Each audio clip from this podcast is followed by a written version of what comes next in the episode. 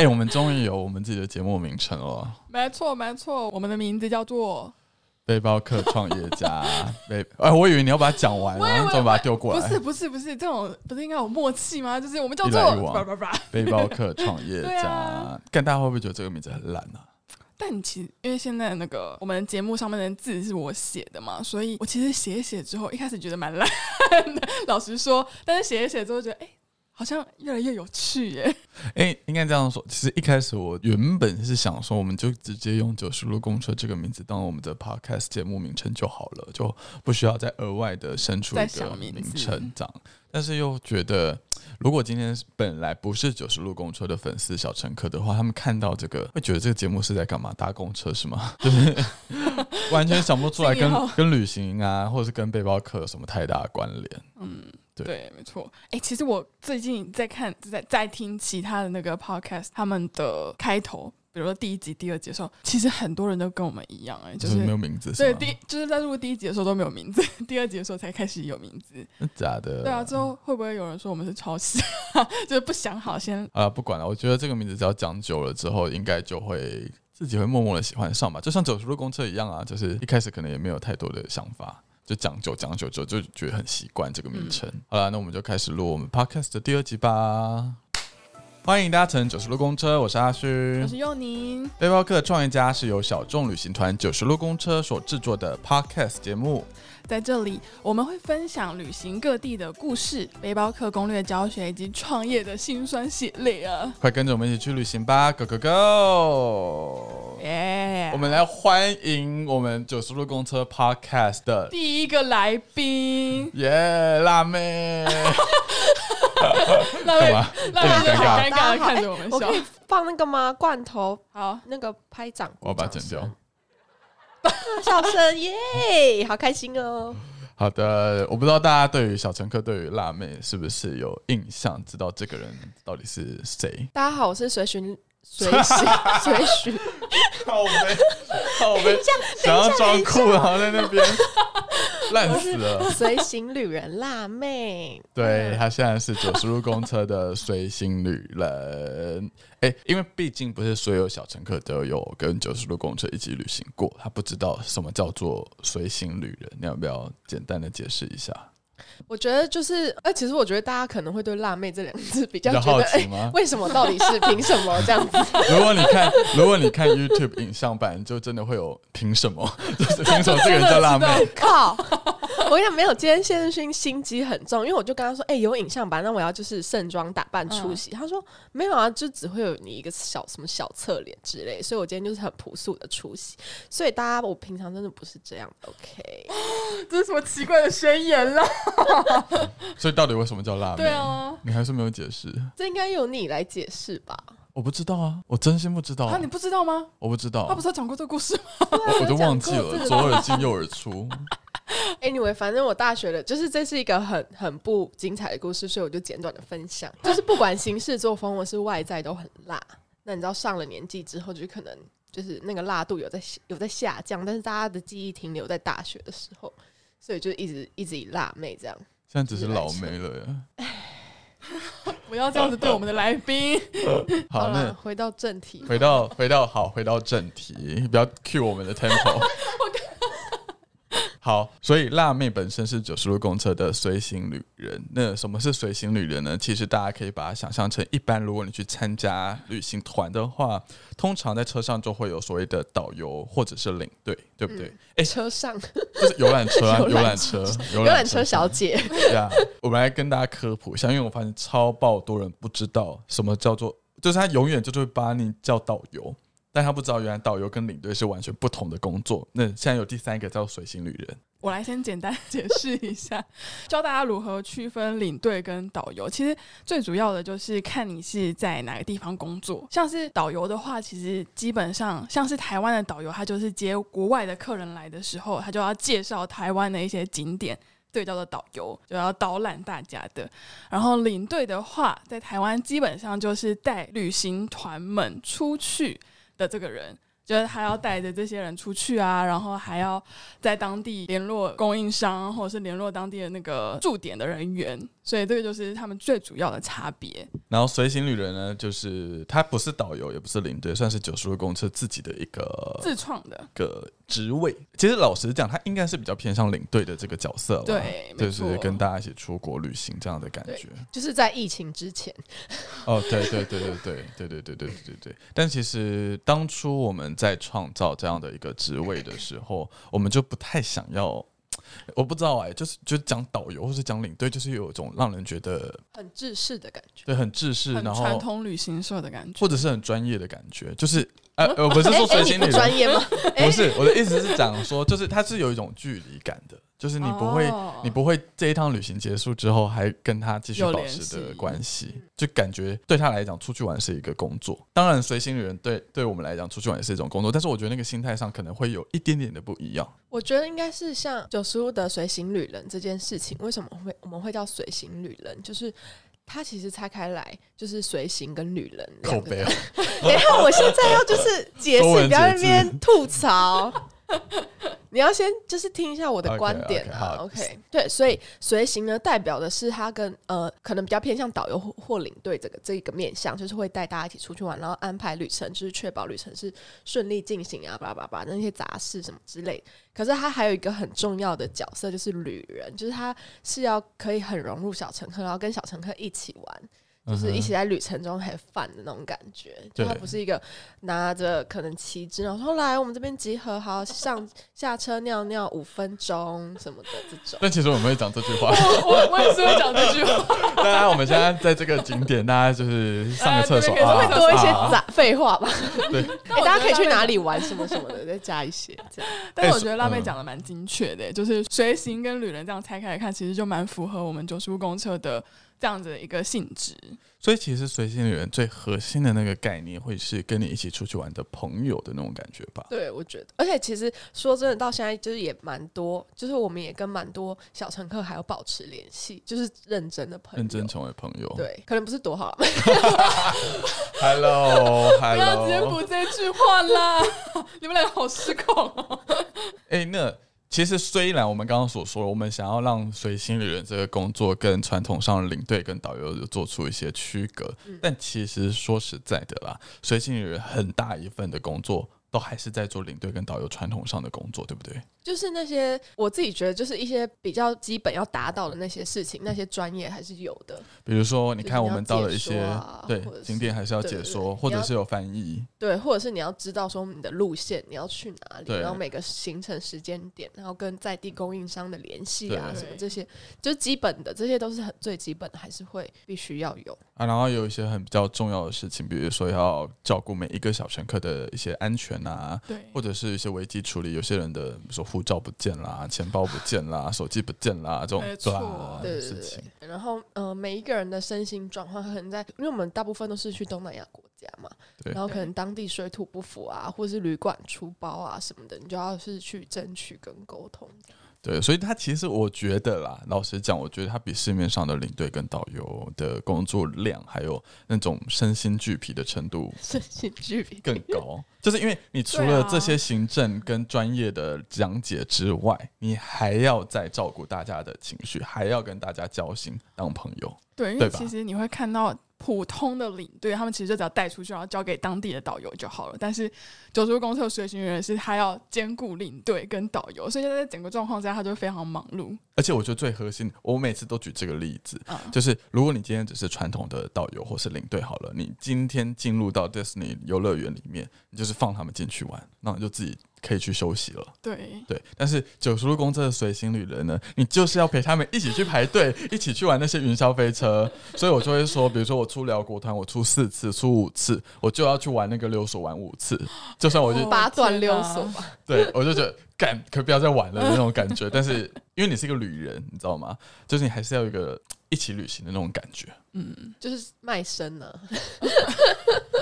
对，所以我们每次旅就那段行的时候期，间就瑜伽的时候，你还是得跟着做这样子。对，或者是你就是要呃早上我们要去看日出，然后你知道就是看一次日出就算了，就是那一团可能连续两三天看日出，然后你就要连续两三天大概两点多起床，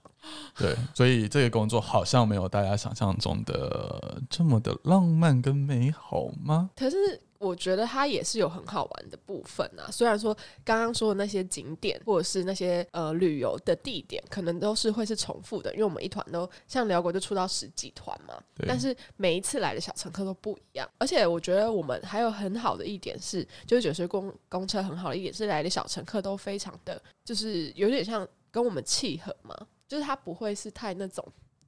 那种。那种。呃，you know 那 I don't 种 know，大神或是 我们也有大神的小乘客，不是那种大神是就是小妹吗？是很好沟通的大神，就是不是会很比较难搞。对机车的那种。我其实，在带团的时候就很喜欢跟小乘客说，因为比如说我这边辽国一二团已经带到什么三四团、四五团了之后，他们就会问说：“啊，你每次来的时候，你都不会觉得很无聊吗？”我就很喜欢跟他们说，就是呃，因为我每次都是跟不不一样的人过来，所以每次的感受不一样，或者是在每一整一趟旅行当中最印象深刻、最喜欢的地方，可能也都不一样。因为其实我们还蛮多旅，我们有很多的自由时间嘛，就是我们的行程什么的，然后也会有深度思考的时间，然后可能也会有大家一起喝酒的时间，所以就会跟大家每一个人都有深聊到，就是嗯聊到那种人生可能目前的困境，那种不是只聊表面上那种事情。因为我觉得有些人的心态会是，反正他跟你就是萍水相逢，就可能只是来参加这一团，所以他可以把他的人生的秘密都跟你讲，就是他可能感情上遇到的状况啊，或者是工作上遇到的问题。但是反正这趟旅行结束之后，就大家也很少会相见，就是因为我们不是同一个生活圈的人。对啦，毕竟出一次团，他可能从北中南各个地方都会过来。就算我们想要约一个时间，也一定没有办法全部的人都到。那我们来聊聊，就是辣妹到底为什么会成为随行旅人？好了，好好硬的一个转场很。荒谬的故事。诶、诶应该这样子说，就是在她成为随行女人之前，我们两个本来就已经是认识的人了。啊，你们不是交恶的人吗？就有点疙瘩，交恶，但但还是认识啊。哎、我们来讲一下交恶的这个故事好了。我觉得没人想听哎、啊，我我觉得很有趣。反正呢，我跟辣妹算是大学算是同系的的的同学这样子但是彼此知道彼此，但是都没有太多的交集跟认识，可能就是呃同一堂课有一起上过这样的关系。然后因为我们大学时都有举办过一个呃大型的活动，对，他叫金选奖，就直接讲，直 你要开始透露你的直那个接直接讲名称这样子。然后那个时候我是公关副组，然后辣妹是试试社组组长，长，对，所以他要负责整个金选奖这个活动所有的一些视觉设计的统筹嘛。对对对对，然后因为我们那一届的公关组，我们想要做一个类似那叫什么 USB，对 USB 就是可以抽卡式的，对对对对对就是它看起来很像那种信用卡这样子。反正是一个很老旧的东西。呀这个年代没有人在用 USB 了，反正就是要做这件事情，然后就是请试社组那边去帮我们设计那张卡。对的，就是视觉嘛。对，然后我有点忘记细节了。这个 没有他，他懒得讲，他要丢给我讲。好，那我就继续帮他讲完这个故事。然后呢，我就反正视觉是一个很主观的东西嘛。然后我们就设设计完之后，因为我们会开一个大头会，就是组长们都会跟组长开会，可是副组不会在那个会议，所以反正就是这个制度下，你就是可能会产生一些沟通上的误会。然后我们设计完之后呢，我就是听到别人传递给我说，就是副组公关副组觉得这个很丑之类的。对，然后反正就是，我觉得那可能就只是因为我们公关组自己内部在讨论的时候，反正就是自己内部的人在讨论，所以我可能会很直接地就说，诶这个我觉得很丑。完全可以想象当时大概就这样子而已吧就是这谁知道他说了一下？对啊，谁知道会传到就是试射组组长的耳朵里面啊？就是大学嘛，然后然后他就传完之后，他就说谢勋就说，就是他也听别人传到他耳中说，我觉得他是一个臭 gay，什么死臭 gay 之类的。对，对对，然后说干这个人讲话，这是人身攻击了吧？因为我觉得我可能也是一个耳语啊，我这死臭 gay 哪懂啊？这样 笑死掉！对，反正从此之后我们两个就没有什么太多的交集，然后走走在路上看到彼此也不会打招呼。这种是谢志勋超爱记仇的，就是多年以后我成为随行旅随行旅人，哎、我这个字好难念。之后呢，他才跟我讲这个故事，然后我真的忘了一干二净，认真一干，就是完全脑中没有这回事。然后他记，就是把那些细节记得很清楚因为。我是天蝎座的，他不要惹很可。怕哎、对，反正因为一开始你并不是随旅的身份嘛，你一开始是小乘客，就来参加我们爪哇领一团的小乘客。对，因为那时候就是刚适逢我的算离职，然后我想要给自己一点 gap year 的时间，也没有到 year，就是就是 gap months 几个月这样子。然后我就听说谢日勋就是毕业之后有在创业，创九十路公车这件事情，然后去看了一下他们网站，觉得诶做的蛮精致，然后旅程感觉也蛮有趣。他总不会骗我钱吧？所以我就 我就报名了，这样。那我那个时候收到你的报名表，他说啊，这个人，这个人 这怎么还敢过来？怎么敢冒死 gay 的人，居然敢报名我的团？就是不是自己都已经忘记了什么东西嘛。完全忘，而且我第一次看到谢日勋，想说，诶，他是不是比大学的时候还发福了一下？我、那个时候蛮胖的，那个时候的确真的蛮胖的，现在瘦了一点。有，现在有瘦回来。对，反正因为你一开始是随行旅人的身份，然后你参加那一团爪哇领小一乘客啦哦、，sorry，小乘客的身份，然后因为你参加的团是首爪发团哇的首发的首发，团，所以其实是我们两个人带的，我跟对佑宁两个人一起带的。对对对。对，然后那个时候其实，然后我在参加团之前，我又自己因为团没有去到印尼的首都雅加达嘛，然后我自己去雅加达玩大概两个礼拜，然后再飞过去找他们这样。反正我们在那八天的行程当中，就是有一直在观察，你知道吗？嗯，对，因为我们暂时人力很短缺，所以就是在，因为因为毕竟我们会想象的是这些来参加我们团的小乘客跟我们的想法是很契合的，所以会想说，那就从这里面找适合的，然后跟他谈谈看这样子。就就觉得你好像蛮适合的，开始对啊我觉得这个节目怎么一直在往自己脸上贴金的感觉？反正就是觉得，哎、你跟其他的小乘客的互动非常的自然，然后非常的，也不是说亲切，一点都不亲切，谢喽，但是就是就是没有没有隔阂，你知道吗？就感觉跟大家虽然是只有这几天的相处，但你可以在第一二第一二天的时候就跟大家搞得很熟一样。对对对，然后你装熟装熟你。本身好像也蛮喜欢一些在地的一些文史文化、历史啊，然后政治、宗教这一类的东西。想象中啦，就那个时候的观察，对，然后就觉得哎、诶好像这个人蛮适合的。你知道我甚至讲过一个蛮称赞你的话吗？当然现在都要收回了，但是快点快点说，我我曾经讲过这！句话，我要听你亲口在我面前说。我没有跟你讲过吗？没关系，我再讲一次。反正就是我说，我觉得随行人有分两种类型。哎呦，你好像有跟我对，一种类型是他是先天的，他是浑然天成的，就是这个人、嗯他是本来就是适合做随行人，适合带着大家一起出去玩。但是另外一种人是他可能是需要后天的一些学习经营，比如说像幼宁，他很明显就是一路上慢慢去学如何担任一个随行旅人的这样的一个角色。像我自己也是，我自己也是从国际职工领队慢慢去学习如何带队这件事情。对，但是你的感觉就不不太一样。但最近有点拉差了，最近我们又没出团，马祖团，马祖团，马祖团是我跟你带的，好不好？哎，国内团就是很难带啊。对，所以就觉得，哎、你这个蛮适合。然后我非常印象非常的深刻，反正就是我们在印尼爪哇团的时候，我就会私底下跟佑宁在那边讨论说，哎、你觉得谁谁谁怎么样？你觉得谁谁谁怎么样？这样子。对，然后最后就就你说长得怎么样？如果真的要聊长得怎么样，不会聊你们，就聊男生，好不好？那个时候就觉得，哎、好像辣妹好像蛮适合的，然后就想说，要不要直接来问你看看？嗯，然后我记得我们那个时候是在要去吃饭的路上嘛，因为在印尼我们要去吃饭，可能在移动中间我们就叫 Grab。印尼它其实是非常非常多车，很容易塞车，所以我们在车上待了非常长的一段时间。永远记得那个时候，阿轩就坐在我的前方的那个副驾驶座，阿辣妹就坐在我旁边，然后我们就以这样子的姿态，就是现在去背对着你，然后跟你询问说有没有意愿想要当水星女人，这个超印象深刻的。你当下听到这个邀约的时候，你的心情跟反应是什么啊、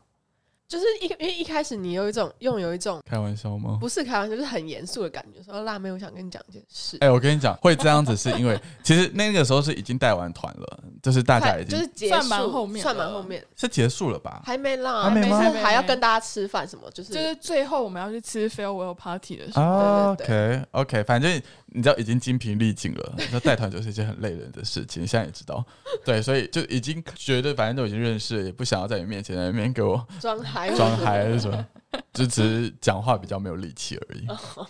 然后我就想说，他是要跟我讲什么很严肃的事情，跟你追讨 USB 的事情。对，或说，哎、我觉得你以后不要再参加，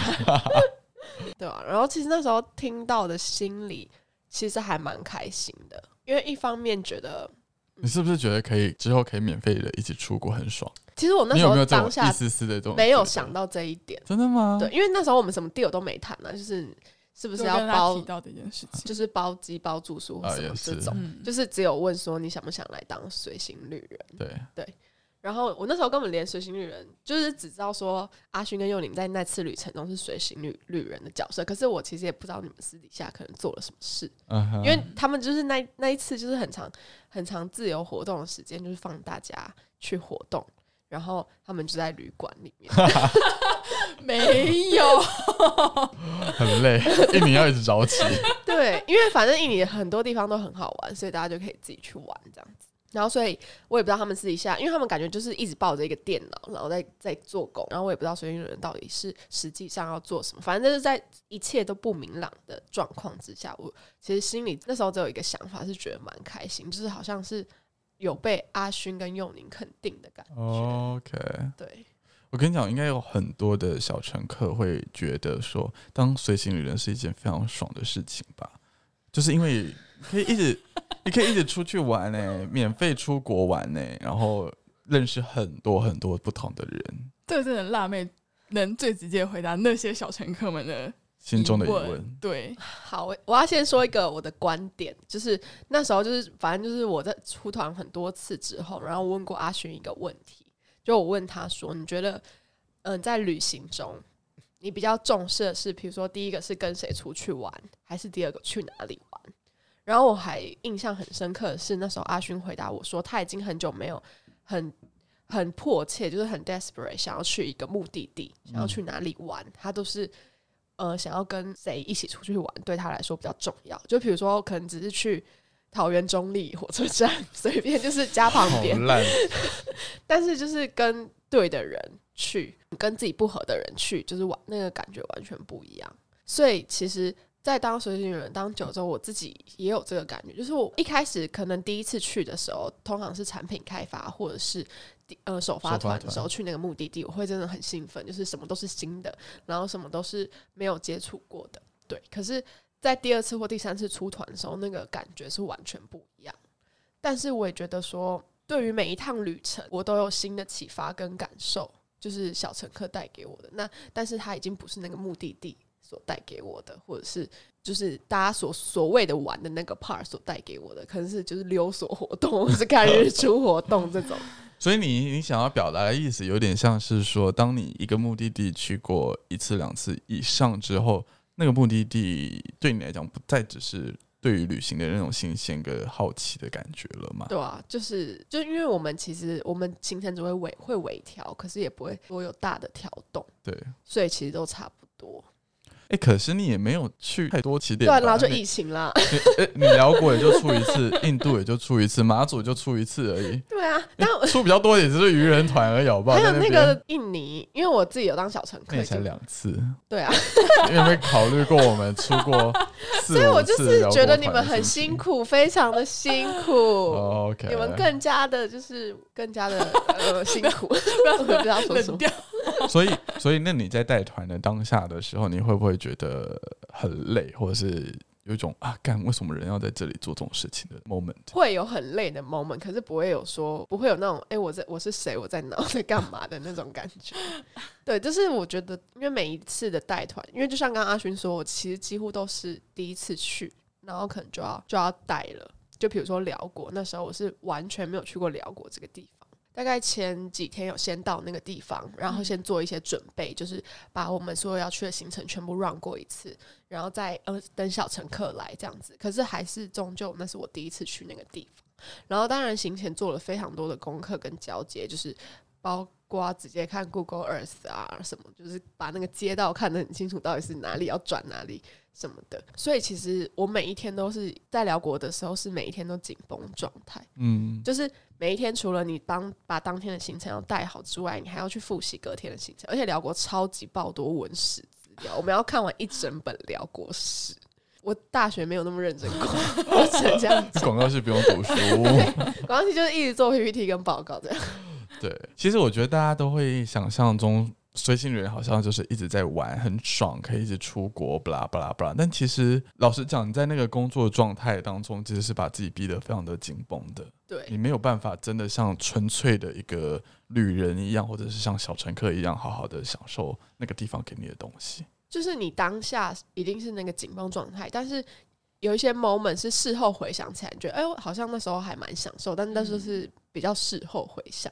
其实我也是这样子哎、就是我每次带团，通常第一次带那个团的时候，我会前一天我都会睡不着，我非常的紧张。马祖团也是，马祖领一团的小乘客要抵达的那一个晚上，我完全就是睡不着，我就很怕，我很担心或什么的。然后就是要等到那一团整个都 run 完之后，开始带马祖零二团，我大概会预期小乘客会遇到什么样的状况或问题的时候，我就不会那么紧张，我反而在零二团之后才能比较好好感受那个地方。因为毕竟也带过那么多团嘛，我觉得自己最紧张的时候应该是在印尼团，我连续带了两团，就是可能印尼零二团，我就是在八月一号的结束，然后我八月二号要接着带下一团，就是我在印尼甚至都没有回家的那种。那个时候，印尼零二团其实算是我们整个九十路公车在确立，就是要真的要走旅行社之后，第一个走完了踩点团之后，它就是一个非常新、没有真正带过的一个团。因为首发团的时候，我是跟阿勋一起带，就是阿勋有点像是主 key，然后我就只要附和着他，或者是帮他处理一些比较行政上的事情就好了。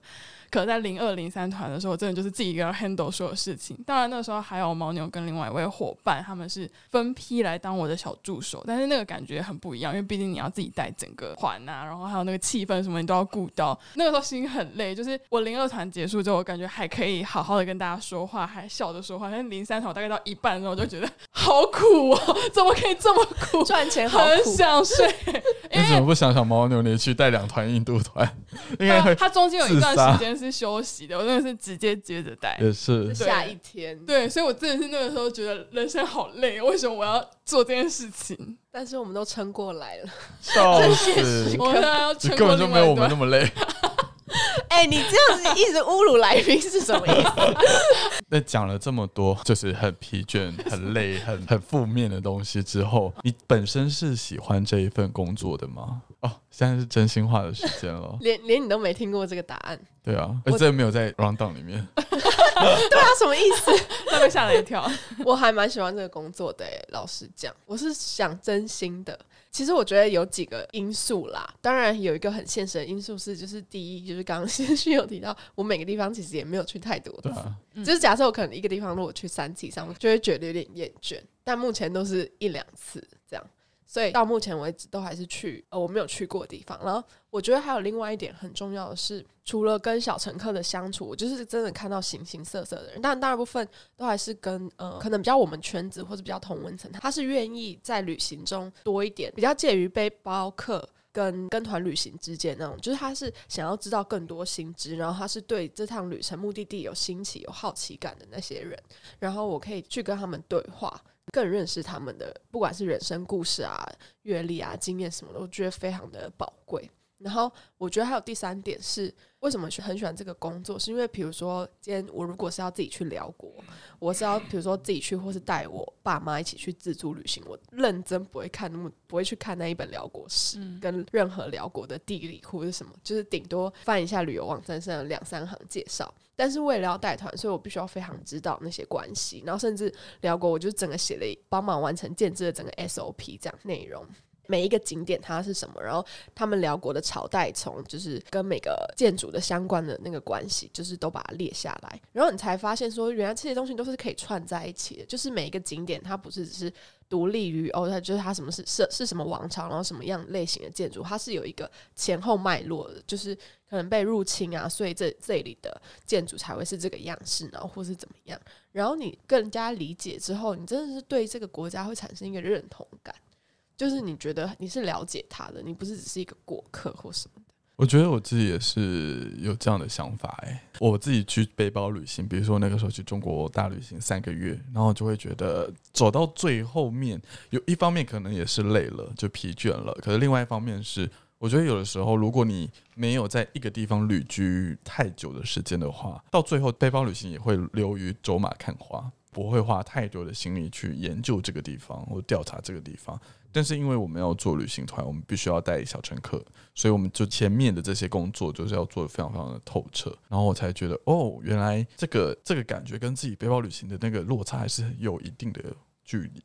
对啊，就是你认识这个地方的程度，然后还有，因为我们都会呃跟当地的供应商合作嘛，然后会开发一些就是别的旅行社没有的行程。那很多供应商其实他可能只是可能原本路边卖黄金角的阿姨 或者什么，就是他不是一个认呃，也不是说不是认，应该说不是一个专业提供这些行程的供应商，所以我们就是跟当地人讲话沟通的机会也蛮多，接触的机会，然后真的你是可以。去深入了解他们的生活，像爪哇团，我们就进入一个当地的村落。那那个村落，我们是第一组，就是外国人进去这样。然后那边就是他们摆了一整个算是夜市等级规模的市集，跟就是歌舞秀，也不是秀啦，就是一个歌舞欢森林表演，对表演阵容迎接我们。然后就是跟很多当地的呃妈妈、小孩啊都接触，可能语言不通，可是可以简单的沟通，我就觉得非常的难得。哎，这边其实有收集了一些就是小乘客的 Q&A，就是我们每一次在录 Podcast 节目之前，都会在 IG 的现实动态或者是 Facebook 上就是 PO 问题。这一集的主题有什么样的一个疑问？对，然后我们这边有收集了一些问题，然后请你以一个随行旅人的身份来跟大家分享你的答案。第一个的话，他是问说要如何成为随行旅人，这个我必须要先说，这个 Universe King。这个家伙，他是参加我愚人零八团那个说自己想开旅行社的那位先生。我那个时候花了很多时间跟他解释说随行人到底是什么样子，九十路公司到底怎么运作。他现在给我问这个问题，他或许只是想要让这个问题让更多人知道答案。哇，好贴心哦！哇，真贴心，我误会你了，对不起。但我觉得这个问题是不是要问阿勋呐？因为我我其实我认真也不知道我到底是如何成为。你要先你要先去金选奖工作，然后呢再参加我们的。要先跟阿勋有心结，好不好？对对对，其实我们一直都有在讨论要不要对外招募随行旅人，就是我们一直以来随行旅人都是比较内部自己朋友。比如说像辣妹，她也算是朋友，然后也算是有参加我们团，那我们观察，或者是像另外一位兼职的随行人小伦，他本身就是以前也是跟我一样在国际职工里面担任领队，所以我就会知道说，诶，他其实是有相关的一个经验的，所以那个时候就会询问他们的意见这样子。那我们虽然有一直在讨论对外招募，不过很不幸的就是因为疫情的关系，整个计划，嗯，对，就大喊卡。对，那我期待啦，如果之后我们付出付出的某一天，我们能够对外招募随行旅人。就是就会有一个比较公开、公正、公平的 一个甄选，对对对，就不不再是内定后公开透明，笑死。然后第二个问题，哎，小康，小康是我辽国零三团，哎，也是你自己的小乘客，对不对？对，他参加过两团，然后他提了两个问题，一个是，哎，想要请问你遇到最不受控的团员，你是如何理性对待的？然后还有就是有没有遇过想要丢包的团员？然后那个时候是发生什么样的事情？想丢包不受控，其实我我必须得说，阿勋、佑宁跟我，就是我们三个比起来，我真的是带团次数最少的。所以呢，就是遇到不受控团员的几几率真的比较。要把问题丢回来？没有没有，你要听我说。他默默的成为主持人，然后把问题丢给我们两个。然后就是这这我带的这几团的团员，我觉得有不受控的，就是最不受控的，就是他可能会。就其实都还在我可以忍受的范围，所以他可能会怎么样？可能会怎么样？就他可能会没没有听，就是我明明已经发布了，我们等一下要在哪里，然后几点集合，但他就是当耳边风，根本没听到。然后因为比如说我们很多，我们是主打半自助嘛，所以说其实很多地方，我们到每一个行程，我们都有预留大量的自由时间，那我们就会跟你说，我们小册子上面都会有就是好玩的好吃的餐厅的地方，然后你可以自己去。嗯哼，然后再自己回来，但是这样其实同时也等于说，我们其实要承受比别的旅行社更大的风险。对的，对，就是这些风险其实都是九十路公车跟随旅要承担的，因为因为我们不知道你放你自由之后你会做出什么事，然后干嘛，所以如果找不到人，或是没有办法联系，或是什么网络就是就是一直对烂掉了，然后都。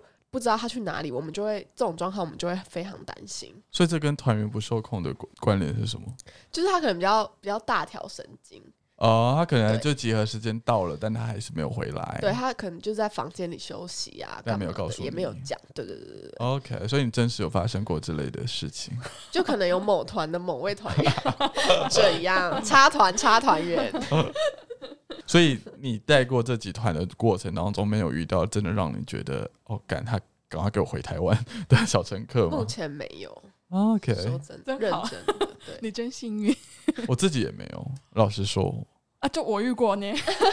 哎、我真的没有遇过什么太 over 的人、欸，几乎没有。没有，就是哎我带团想要偷偷潜入你房间干嘛？应该这个这。个不是这不是坏事啊。他觉得这个蛮不错的 哦 OK 新新版艳遇，对，然后何洛脑洞大开，就他用脑洞大开这个这个对，然后他就他问说，水旅除了带团的工作以外，还有没有什么其他的工作内容？刚刚不是讲过了吗？没错，哎你们应该讲一下河洛吧，就是我们的前实习生啊啊。呀呀呀！产品实习生，主持人 哎、但是其实除了刚才所讲到的，比如说导览啊、整个行程的安排啊、巴拉巴拉巴拉之外，我们有的时候也会追加一些新的工作给随行旅人，比如说，比如说要拍 IG，哦，对，或者是要就是录 YouTube 影片之类对的。对对，又或者是说要去买一些代购品。哦，对，就是给小乘客的礼物，或者是给回来然后当做抽奖的礼物之类的。哎、我想到一个蛮特别的随行旅人的工作，是传统旅行社比较少见到的，就是我们要写明信片，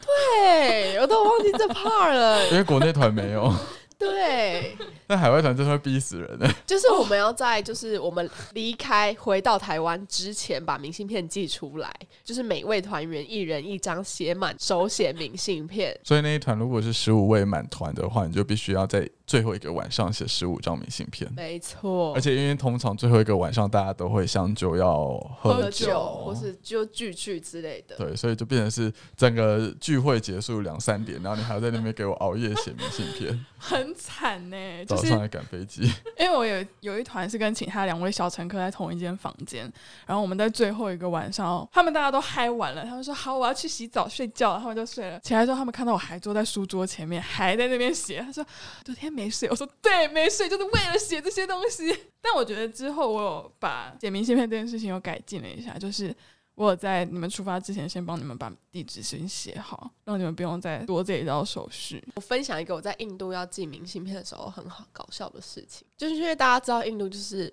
不按理出牌，然后就算你 Google Map 搜寻到那边有一个邮局，那边也不一定是真的 有一个邮局或干嘛。对，然后我就是要回来之前，我就要去寄明信片。然后我看他的营业时间好像到，反正到下午五点之类的。然后我四点四十到那个地方，然后那个人就是要一定要拉下铁门，然后保活啊要款款要走了。然后说不行不行，你要等我，而且我那时候大概还有五张没写吧，我就是要当场写。然后我说你要等我写完，然后我就是硬把他们的铁门就是硬开着，然后写完那五张明信片，然后从就是铁门缝里丢给他，然后叫他帮我寄。好好惨，好惨。超荒谬！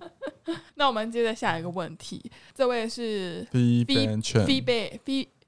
B B Chen，他想问的是，有兼职的随行对有没有兼职的随行旅人？但其实辣妹就算兼职的随行旅人，他可能以为兼，职对对，他可能以为辣妹是正职的，就是其实随行人照理讲要分成两类，就是兼职跟正职嘛。那所谓的兼职，就像辣妹或者小伦，你们本身是有其他的工作的，然后是有团，你们才会时间刚好配合上的话，你们就会接这样子。但是其实未来我们也会想要有一个比较比一些正直的随行旅人，对，因为目前正直随行员的话，就算阿勋跟我而已。对。但就是希望未来之后九叔公司壮大到可以有正直的随行旅人，就每个月都固定要出团啊，或什么什么之类的。等疫情过后，对等我们复出之后，然后最后一个是，这是你的朋友吧？他到底 AOP 预想 AOP 玉祥，对他说他要现场提问，跟那些你不敢跟老板说的事一样，不要理他。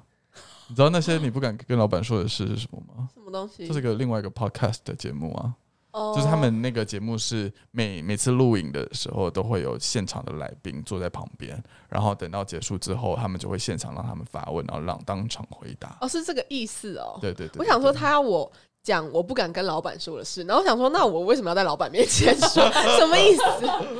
没有没有，那个是一个 podcast 节目，对他那个节目，？So this 呢？哎，大家可以追踪我的 IG 哦，虽然说我最近就是呃疏于经营，比较少在更新，但大家还是可以看，我还是会 PO 一些线动，然后 PO 我去哪里玩，然后大部分都是一些就是呃展览或者是各地到处去玩。那么跟大家分享一下你 IG 的账号是？好，我的账号是 B L Y T H E，就是我的英文名字点 P L A Y Blythe dot play 这样。感，我觉得大家不会记得，我觉得大家找不到。我们会把它打在资讯栏下面，好不好？对大家如果请大家真的有兴趣请大。家订阅追踪。而且如果之后有在出团或什么的，你也会 PO 一些在带团的线动啊。对对对，而且我都会用线动，就是很清楚的讲解哦，大家可以就是跟我互动，我会我会回大家。好的，感谢你收听到现在，欢迎至各大 podcast 平台订阅《九十路公车背包客创业家》，并且留下五星好评哟。那我们今天就先这样子喽，下个礼拜见，拜拜拜你要拜吗？拜拜拜拜，我跟你们好没默契哦。对啊，Hello，怎么怎么了吗？没事。